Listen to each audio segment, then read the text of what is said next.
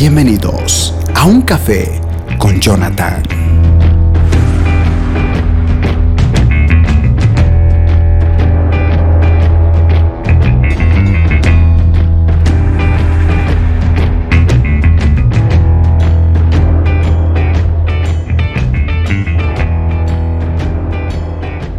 Cordial saludo a todos, bienvenidos. Estamos aquí en un nuevo mensaje.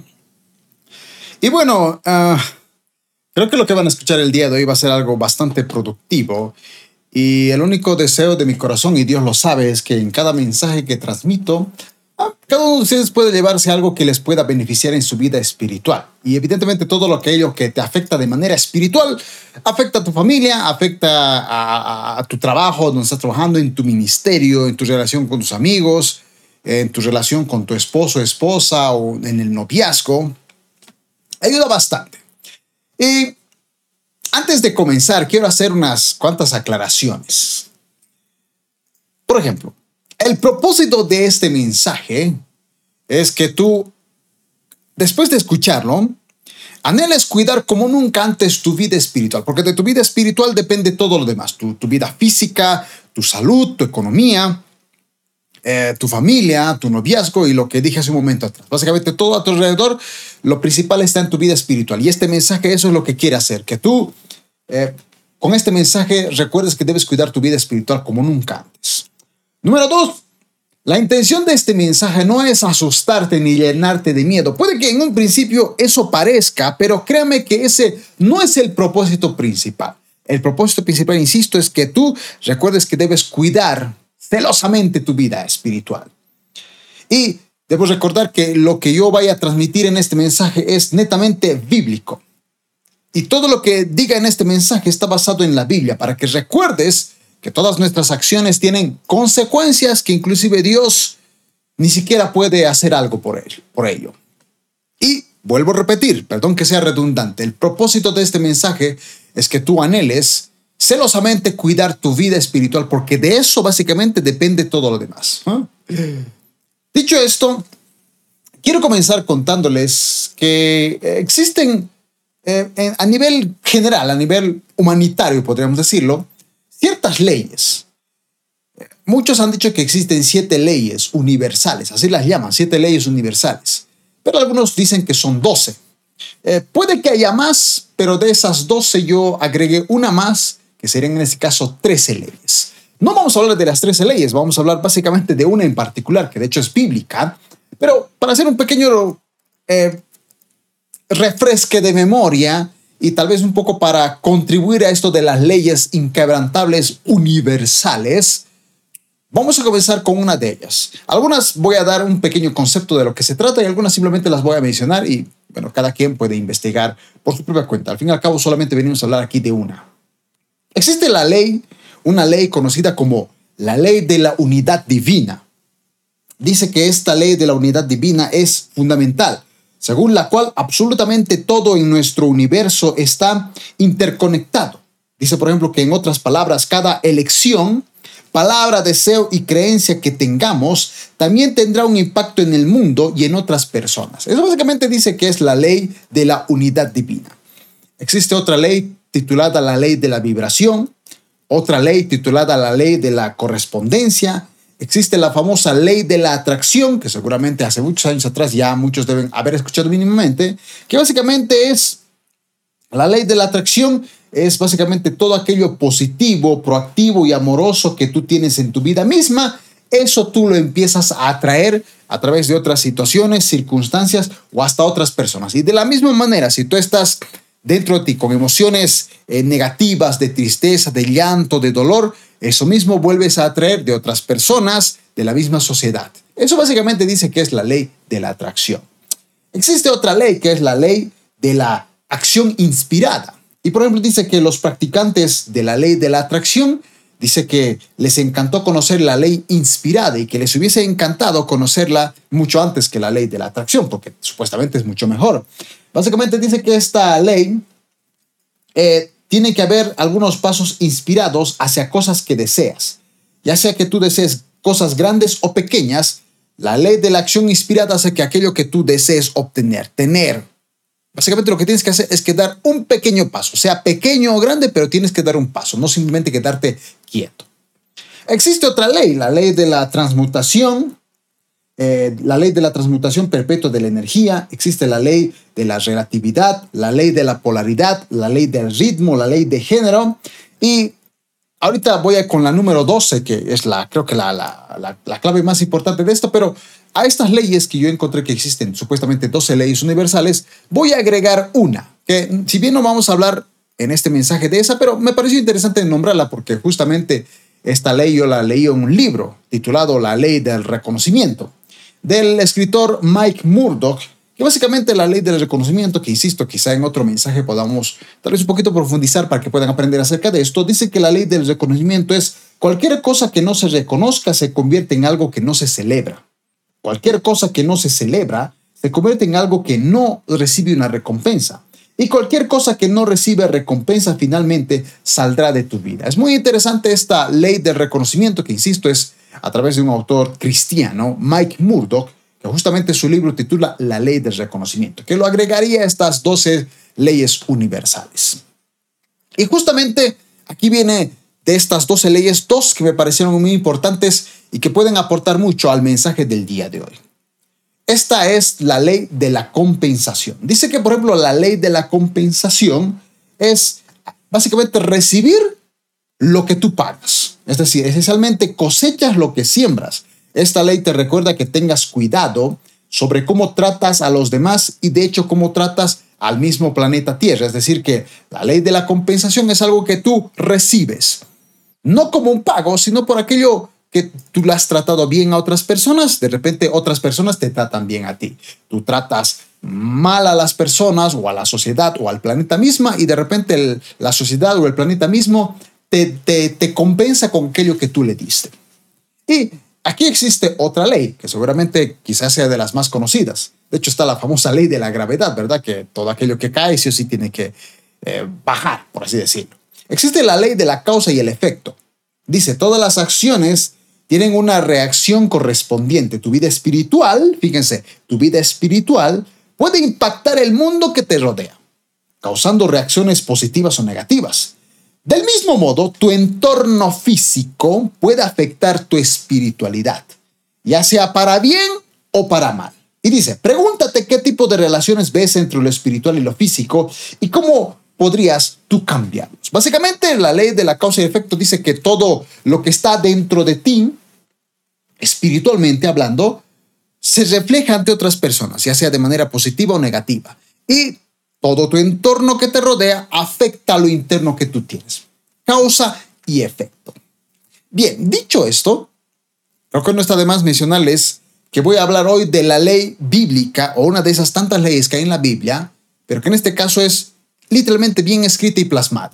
La ley de que lo que tú siembras lo vas a cosechar. Gálatas capítulo 6, verso 7, en la Reina Valera dice, por ejemplo, no os engañéis. Dios no puede ser burlado, pues todo, todo lo que el hombre sembrare, eso también segará. Este mismo pasaje, pero en la versión NTV, dice, por ejemplo, Galatas 6:7, no se dejen engañar, nadie puede burlarse de la justicia de Dios. Siempre se cosecha lo que se siembra. Me encanta esta versión porque hay una justicia, mis amados hermanos, es, es una justicia sobre buenos y malos que cae. Y dentro de esa justicia está la ley de la siembra y la cosecha. Todo lo que tú siembras, cosecharás. Todo lo que tú has cosechado. Para ti sea bueno o malo, ha sido producto de esa siembra que tú has hecho, inclusive si eres cristiano. Y esa ley la respeta. ¿Por qué? Porque no te puedes burlar de la justicia de Dios. Por más espiritual que creas, si hiciste algo malo o hiciste algo bueno, esa siembra que hiciste, tarde o temprano la vas a cosechar. Insisto, antes de que alguien vaya a pensar de que este es un mensaje negativo y que, que, que, que, estoy tratando de transmitir con este mensaje, vuelvo a repetir lo que dije en un principio. Este mensaje, el propósito de este mensaje es recordarles que tú tienes que anhelar y cuidar tu vida espiritual, porque de ello depende tu economía, tu salud, tu familia, tus relaciones con tus amigos, tu ministerio, etcétera, etcétera, etcétera. No, el propósito de este video no es llenarte de miedo ni asustarte, insisto, es que tú anheles la santidad de Dios, que tú anheles cuidar tu vida espiritual. Es muy bien. Ah. Amados hermanos, si bien en un siguiente mensaje voy a hablar de las consecuencias buenas por, por esas siembras buenas que hacemos, hoy me voy a enfocar en aquello que, que yo diría que son las consecuencias inevitables por una mala acción. Insisto, por favor, nadie, nadie pierda el centro de este mensaje. El propósito es que tú anheles cuidar tu vida espiritual. Ese es el propósito. Segunda de Samuel, capítulo 11, verso 27, es uno de los pasajes más conocidos en la Biblia. Segunda Samuel 11, 27 en la NTV dice, una vez cumplido el periodo de luto, David mandó a que le trajeran al palacio y pasó a ser una de sus esposas. Luego, ella le dio a luz un hijo. Pero el Señor estaba disgustado con lo que David había hecho. Hay una historia fascinante en 2 de Samuel capítulo 11. Estamos hablando aquí de David, un hombre conforme al corazón de Dios, que de hecho hace par de mensajes atrás hablamos justamente de él. Pero ahora vamos a centrarnos para hablar de él, porque esto es vital e insisto que el propósito de este mensaje es que tú anheles cuidar tu vida espiritual como nunca antes. Por si alguien no sabe la historia que sucede en el capítulo 11, vamos a hacer un pequeño refresque de memoria. Y si alguien capaz nunca lo ha escuchado, espero que esto te pueda servir. De todas maneras, todo lo que voy a decir a continuación, porque no puedo leer todos los pasajes del versículo a versículo porque nos tardaremos muchísimo, pero básicamente todo lo que diga está en el capítulo 11 de 2 Samuel. En este capítulo, básicamente lo que vemos es que David debía ir a la guerra, pero él no fue. Se supone que todos los reyes debían ir a la guerra adelante, pero él curiosamente ese día decidió no ir, se quedó en su palacio. En ese mismo instante, él despertó a la mañana y cerca de ahí vio a una mujer que se estaba bañando. Es curioso porque se supone que es casi como si la mujer mismo de alguna manera intentara que el rey la pudiera ver. Porque si vivía cerca del palacio y tenía la ventana abierta o tal vez se la olvidó, pero es un poco interesante de que una mujer que se está bañando no esté oculta, no esté quizá con algo que la pueda tapar. De todas maneras, David vio a la mujer bañándose. Evidentemente, la sedujo, así que mandó a llamar a esta mujer llamada Betsabé, la trajo a su palacio y tuvo relaciones sexuales con ella. Se acostó con ella, tuvo adulterio. ¿Por qué? Porque no era su esposa ni una de sus concubinas. De paso está a decir que él tenía varias. Producto de esta relación, Betsabé quedó embarazada. Recordemos que no había anticonceptivos ni preservativos, como quizá hoy en día se puede hacer. Así que pues, evidentemente en ese entonces la mujer había quedado embarazada. David, al enterarse de que la mujer estaba embarazada y de que evidentemente Urias se iba quizá a enojar porque era uno de esos guerreros que sí o eran importantes en la batalla, de repente él manda a Joab y le dice, por favor, a Urias, el hitita, el esposo de Betsabé, quiero que lo pongas, quiero que lo llames, quiero que venga justamente conmigo. Manda a llamar al hombre y le pide básicamente que descanse, que se vaya a acostar con su mujer, Betsabé. Pero este hombre dije, no, no es posible que yo pueda acostarme con ¿Sabe cómo es posible que todos estando en guerra yo acostarme? Eso es imposible. Así que no se acuesta. David ingenia otro plan, lo emborracha, ya está borracho, piensa que a lo mejor de borracho capaz se anima a acostarse con su mujer, pero aún de borracho Urias decide no acostarse con su mujer. Y bueno, básicamente, ya que no pudo lograr que éste se acostara con su mujer, ya dentro de poquitas semanas quizás se iba a notar el embarazo de Betsabé, y Urias iba a ser consciente de que ese bebé no era suyo porque no tuvo relaciones sexuales, así que David ingenia un plan malévolo. Manda una carta a Joab, que era el general de ese entonces, le dice, por favor, coloca a Urias en el momento donde más fea esté la batalla, ponlo adelante para que lo mate. Literalmente así dice la Biblia, capítulo 11 de 2 Samuel. Evidentemente, Urias muere, la mujer de Urias entra en luto, porque se supone que cuando un marido muere, la mujer tiene que entrar en luto, pero terminó ese periodo de luto un par de días y David la tomó para que se casara con ella y fuera realmente su esposa.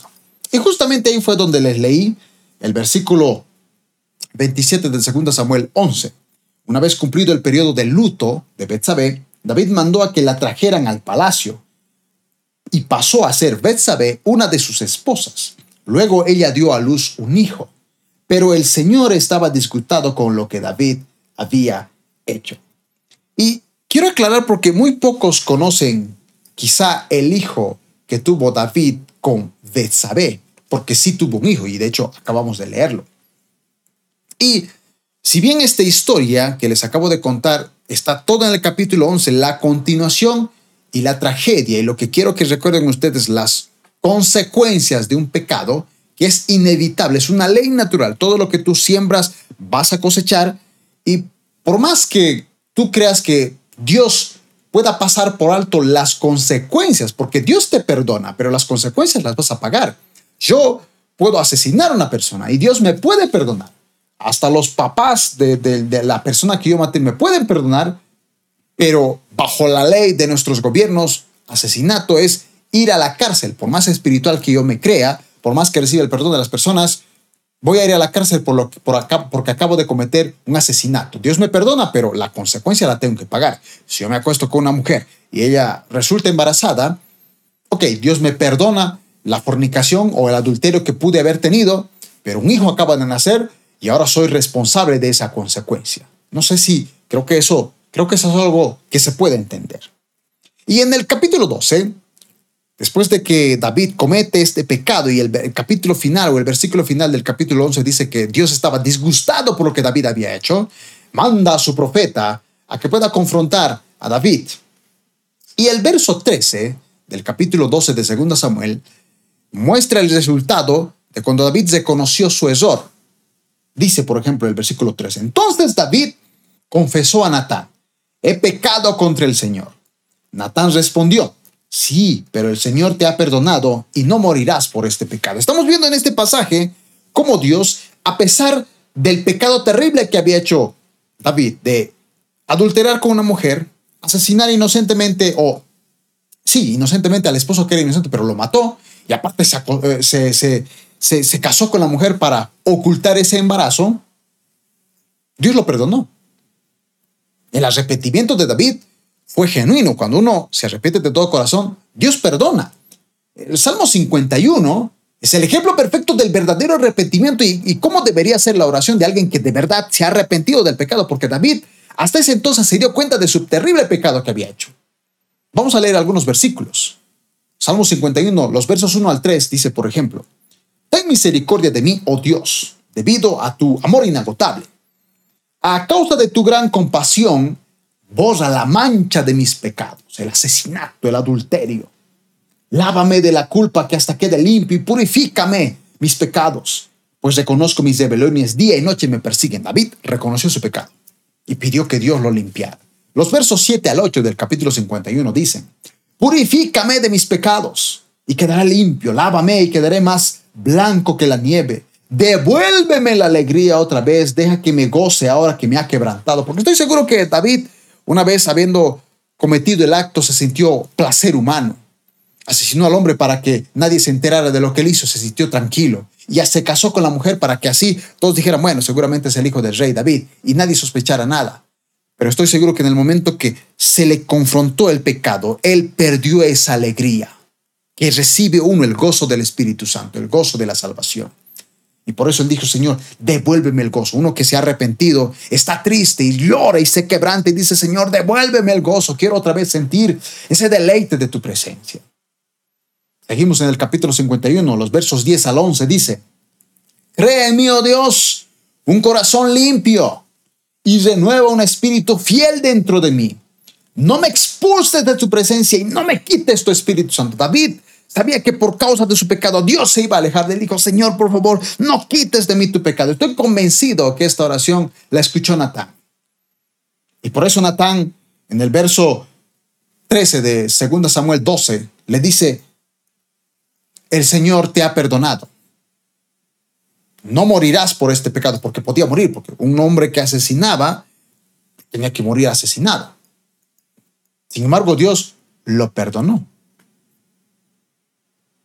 El verso de eh, Salmo 51, los versos 16 al 17, dicen, por ejemplo, tú no deseas sacrificios, de lo contrario te ofrecería uno.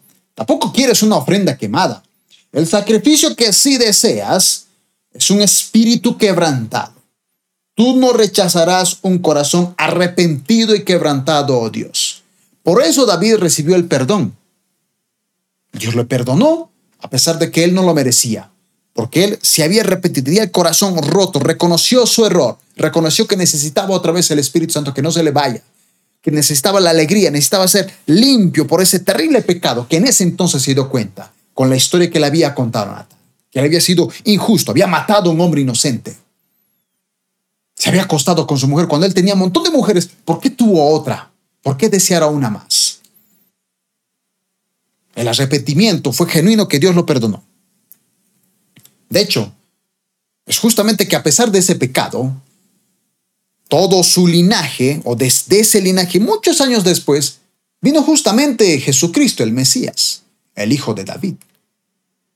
Así es de grandes el perdón de Dios, que, que, todo aquello que Él te da, a pesar de nuestros errores y pecados, en cierto modo lo pasa por alto. Sin embargo, como, como lo dije en un principio, y vuelvo a repetir, perdón la redundancia, mis amados, pero de verdad no quiero que nadie piense que este mensaje es de, eh, para desanimarlos o, simplemente que, que, que, que, soy una persona mala y que estoy condenando, soy un fariseo más que está aquí lanzándoles piedras. No, el propósito de este mensaje, y perdón que lo repita, pero el propósito de este mensaje es que tú anheles y desees y te entrenes literalmente para cuidar tu vida. Porque David pagó las consecuencias de su pecado. Dios lo perdonó. Hasta ahí, todo el mundo sabe que Dios lo perdonó, pero pagó las consecuencias de su pecado. Segunda Samuel capítulo 12, verso 13 al 14 dice, entonces David confesó a Natán, he pecado contra el Señor. Natán respondió, sí, pero el Señor te ha perdonado y no morirás por este pecado. Y el verso 14 dice, sin embargo, como has mostrado un total desprecio al Señor con lo que hiciste, tu hijo morirá. Había una consecuencia que David debía pagar. El hijo que tuvo con Betsabé debía morir.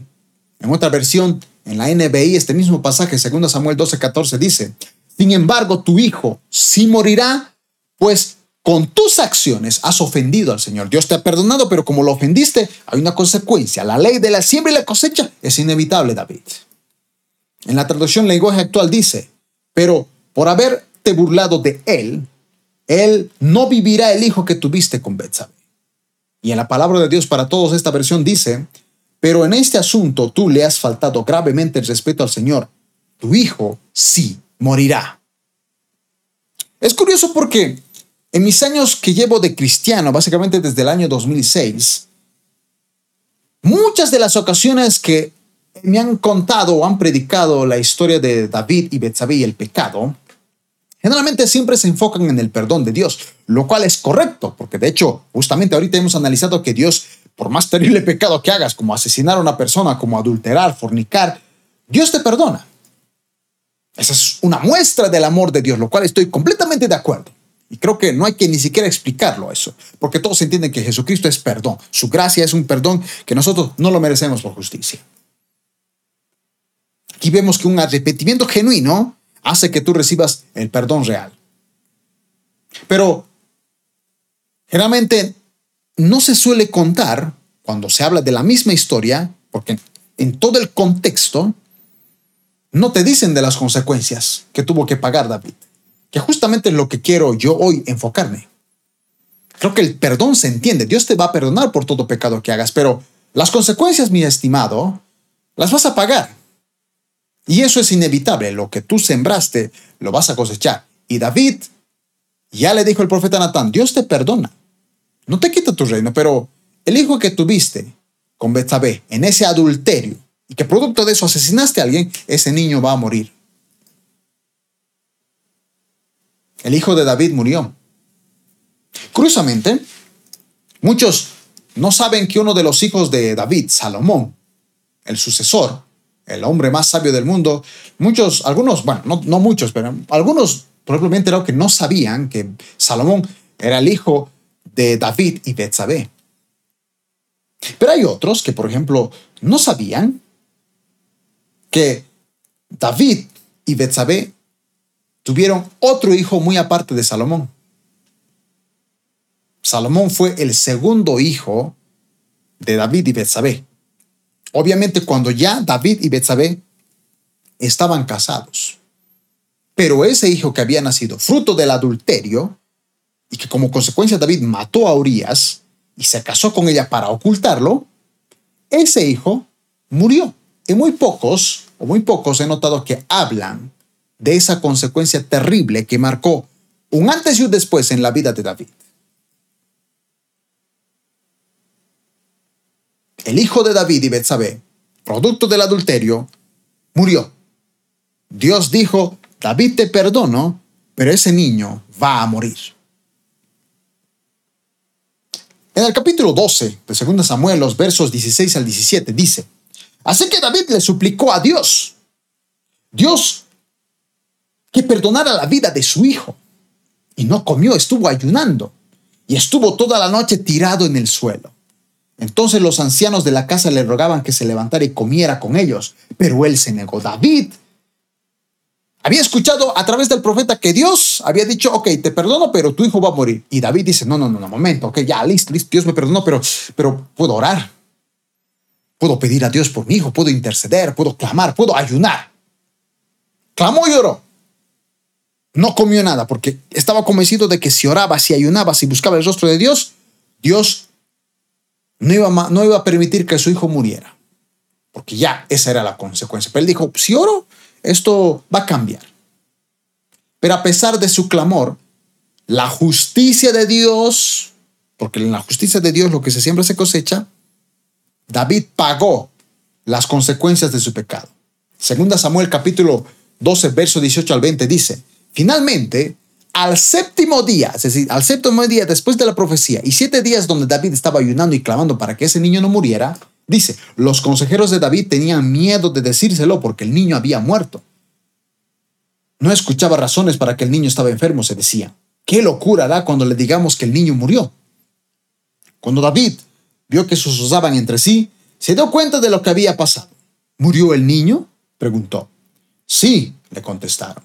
Ya murió. De inmediato David se levantó del suelo, se lavó, se puso lociones, se cambió de ropa, Luego fue al tabernáculo a adorar al Señor y después volvió al palacio donde le sirvieron comida y comió. David, al ver que Dios no había escuchado su oración, se dio cuenta de algo. Que Dios te puede perdonar, pero en su justicia, las consecuencias de todo lo que sembraste, esa cosecha, la vas a tener sí o sí. David entendió así como Dios dijo, te perdono David, pero tu hijo va a morir, Dios cumplió su palabra, porque Dios no miente. Y aún si hay pasajes donde dice que Dios no es hombre para que mienta, ni hijo de hombre para que arrepiente, y vemos a, Abraham intercediendo, a Moisés intercediendo por el pueblo, y Dios dice que se arrepentía y cambiaba de plan. Dios hace eso para perdonarnos, pero las consecuencias, Dios no puede hacer nada, es una ley que él ha puesto que ni siquiera él la puede bloquear. El hijo de David, por más que David oró, por más que fue el hombre conforme a su corazón de Dios, murió. Esa fue la consecuencia de ese pecado. El verso 21 al 23 dice, sus consejeros estaban asombrados. Recuerden que David, al enterarse de que su hijo había muerto y por más que él había orado, se fue a alabar a Dios y le dijo, ok, déme de comer, me voy a bañar, ya que he estado varios días sin comer y sin, y sin, sin haberme bañado. Dice, sus consejeros estaban asombrados. No le entendemos, le dijeron. Mientras el niño vivía, lloraba, rehusaba de comer. Pero ahora que el niño muerto, usted termina el duelo y de nuevo está comiendo. El verso 22, fíjense lo que David dice. Ayuné y lloré, respondió David, mientras el niño vivía, porque dije, tal vez el Señor sea compasivo y permita que el niño viva.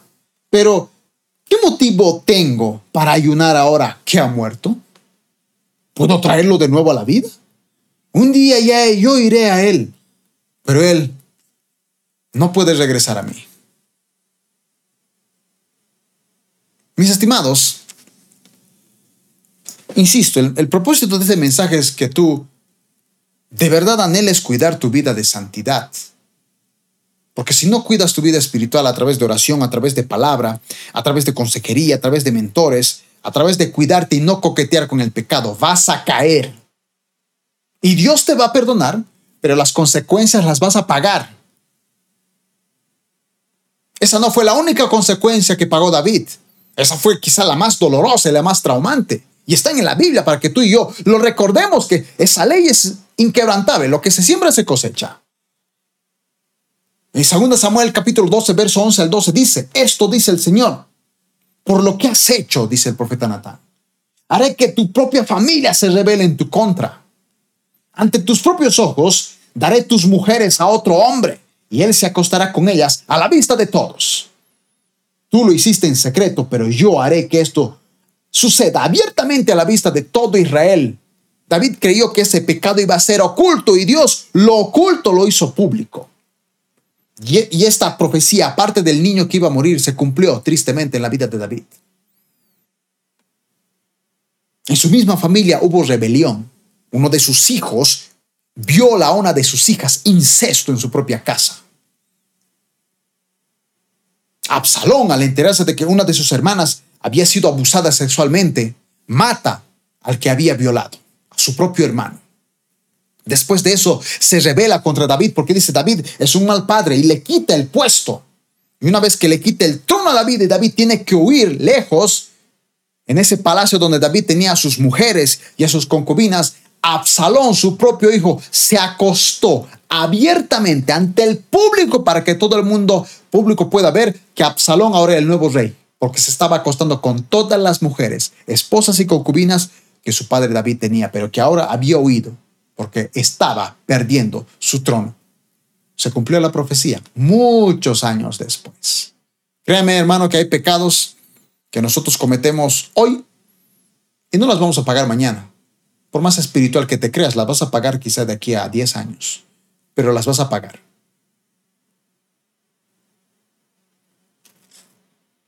Todo Israel se enteró de este pecado. Incluso está registrada en la Biblia.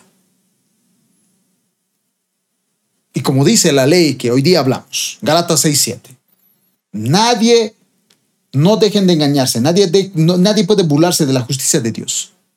Siempre se cosecha lo que se siembra. Según la justicia de Dios, no puedes librarte de ella. Por más que Dios te ame, las consecuencias las vas a pagar. Como conclusión, insisto, el propósito de este mensaje es que tú anheles la santidad. Necesitamos tener largas horas de oración. Necesitamos leer la Biblia de día y de noche, como le he repetido en varios mensajes. Porque si tú no tienes vida de oración, no tienes vida de lectura bíblica, vas a fracasar como cristiano. Ya sea en la economía, en tu familia, y un día cometerás un terrible error por no haber tenido fuerza espiritual, por no haber puesto límites, aunque para el mundo esos límites te parezcan ridículos, pero tú no los pones, pagarás las consecuencias de ese pecado por más espiritual que seas. Dios te perdonará. Obviamente Él perdona, pero las consecuencias las pagas. David fue el claro ejemplo. Por eso anhelemos la santidad, como dice Hebreos 12:14. Busquen la paz con todos y la santidad sin la cual nadie verá a Dios. Santidad en su traducción es apartado, apartado del mundo. No dejas que nada te toque. Recuerda que Dios perdona, pero las consecuencias son inevitables. Recuerda ser íntegro, que lo que tú aparentas o hables en público lo reflejes en tu vida privada cuando nadie te ve, pero Dios, que es omnisciente, todo lo conoce y todo lo ve. Recuerda que Sansón era un hombre nazareo consagrado a Dios. Sí, Dios lo utilizó, mató a muchas personas, pero terminó ciego, calvo, y aunque recuperó su fuerza, murió. Quizá la historia hubiese sido diferente, es un recordatorio de que las consecuencias del pecado se pagan. Necesitas mentores, no creas que solo vas a poder. Lo he repetido en varios mensajes. Solo no vas a poder. Si tienes una debilidad, confiésalo a otra persona, a un líder que tú creas, a un amigo espiritual que tú sabes que te puede ayudar. No, que, que, sabes que te puede ayudar en ese proceso. Hombres con hombres, creo que eso hay que aclararlo por las dudas. Hombres con hombres, mujeres con mujeres. Hombres no den consejería a mujeres y mujeres no den consejería a varones. Hay mucho sentimiento ahí. Por acaso lo dije. Santiago 1.16 dice, por ejemplo, en la NBI, por eso, confiésense unos a otros sus pecados y oren unos por otros para que sean sanados. La oración del justo es poderosa. Confesaos nuestros pecados. Yo tengo líderes y personas a las cuales constantemente les pregunto, aún en mi, en mi temprana edad o en mi juventud, sigo teniendo personas, a las personas mayores, el ministerio de la tercera edad, yo los considero mis mentores porque necesito su sabiduría. Por eso los jóvenes cometen un error al decir, a estos viejos no saben nada. ¿Cómo que no saben nada? Por supuesto que saben. Tienen una experiencia que tú y yo desconocemos. Sobre todo en, en casos como noviazgo y matrimonio. Recuerda que solo no puedes, sobre todo en el área sexual, necesitas sí o sí ayuda. Eclesiastés capítulo 4, verso 9 al 12 dice, más valen dos que uno porque obtienen más fruto de su esfuerzo. Si caen, el uno levanta al otro. Ay del que cae y no tiene a quien lo levante. Si dos se acuestan juntos, entrará en calor. Uno solo, ¿cómo va a calentarse? Y el verso 12 dice, uno solo puede ser vencido, pero dos pueden resistir. La cuerda de tres hilos no se rompe fácilmente. Recuerda que vas a cosechar lo que sembraste. En este mensaje lo que quiero es que tú anheles cuidar tu vida espiritual lo más que puedas. Y si estás débil en alguna área, busca a alguien con quien puedas confesar tus pecados para que tengas muchísimo más temor.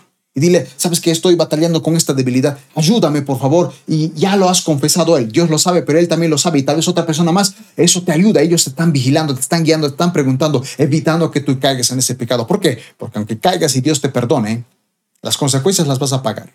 Sí, para Dios todos los pecados son iguales. El chisme, el chismoso y el asesino igual se van a ir al infierno.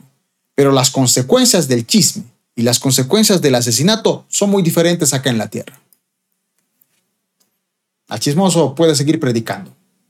Pero si has asesinado, por más predicador espiritual que te creas, vas a ir a la cárcel. Y las consecuencias de tus actos las pagarás aunque sea de aquí a 10 años, pero las pagarás. Insisto, Perdón que lo repita, pero con este mensaje yo no quiero asustarte, ni que digas, uy, no, ya he cometido muchos pecados y, ahora es inevitable. Sí, tristemente es inevitable, pero ahora enfócate en vivir en santidad, enfócate en hacer lo mejor posible y ser santo. Porque ese es el propósito de este mensaje. Por algo eso, eso está en la Biblia. Su hijo murió, está en la Biblia para que nosotros recordemos que debemos cuidar nuestra santidad como nunca antes. Debemos ser santos, esforzarnos. Por eso insisto en que oremos día y noche. Leamos la Biblia de día y de noche. Involucrémonos en las cosas de Dios. Seamos fuertes espirituales y no dejemos que el mundo nos afecte a nosotros y nosotros afectar con nuestra santidad a ellos. En el siguiente mensaje hablaremos también más de esto, pero en este punto quisiera hacer una oración. Si tú eres una persona, varón o mujer, no importa la edad que tengas, que tú sabes que has cometido errores y que sabes en el fondo de tu corazón que muy posiblemente las consecuencias las vayas a pagar, hoy te animo a que en este momento exacto, antes de cometer algún estúpido error, antes de que esa tentación que tú sabes que, que te está a punto, a puntito, poquito rozando para que tú caigas, no importa lo que sea, quiero que recuerdes algo. Cuida tu vida espiritual porque en el pecado que tú caigas, vas a pagar las consecuencias. Y yo quiero hoy con este mensaje que tú recuerdes eso, que te, te, entre un temor del Señor para cuidar como nunca antes tu santidad. Porque a lo mejor tu iglesia no lo va a ver, tu familia no lo va a ver, pero Dios todo lo ve. Y Dios se molesta cuando tú eres un hombre y una mujer conforme a su corazón. Peca, te perdona, pero las consecuencias las pagas inevitablemente. Y muchas de esas consecuencias van a ser dolorosas.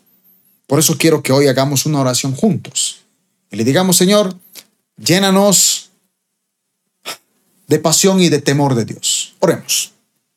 Padre Celestial, te pedimos por cada uno de nosotros que tú nos llenes de temor, ese temor a ti, ese anhelo de la santidad, que no quites de nosotros esa pasión por la oración, por la palabra, porque queremos realmente ser santos. Sí, no somos perfectos, sí, nos equivocamos, pero Señor, hay algunos pecados que tienen consecuencias serias.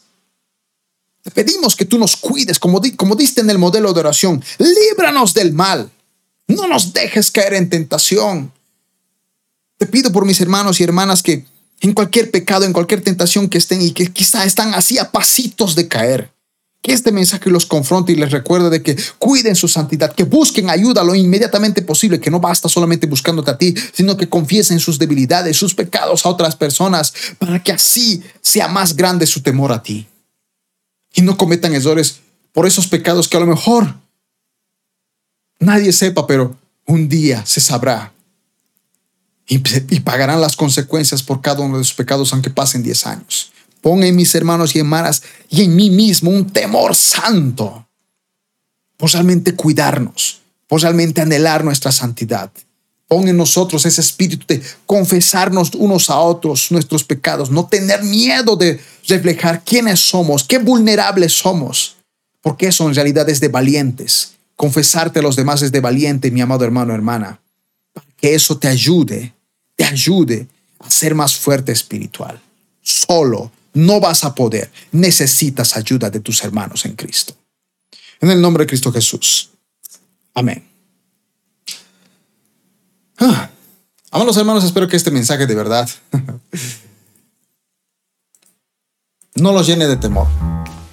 Al contrario, los llene de pasión por anhelar la santidad, por cuidarse, por confesar nuestros pecados unos a otros.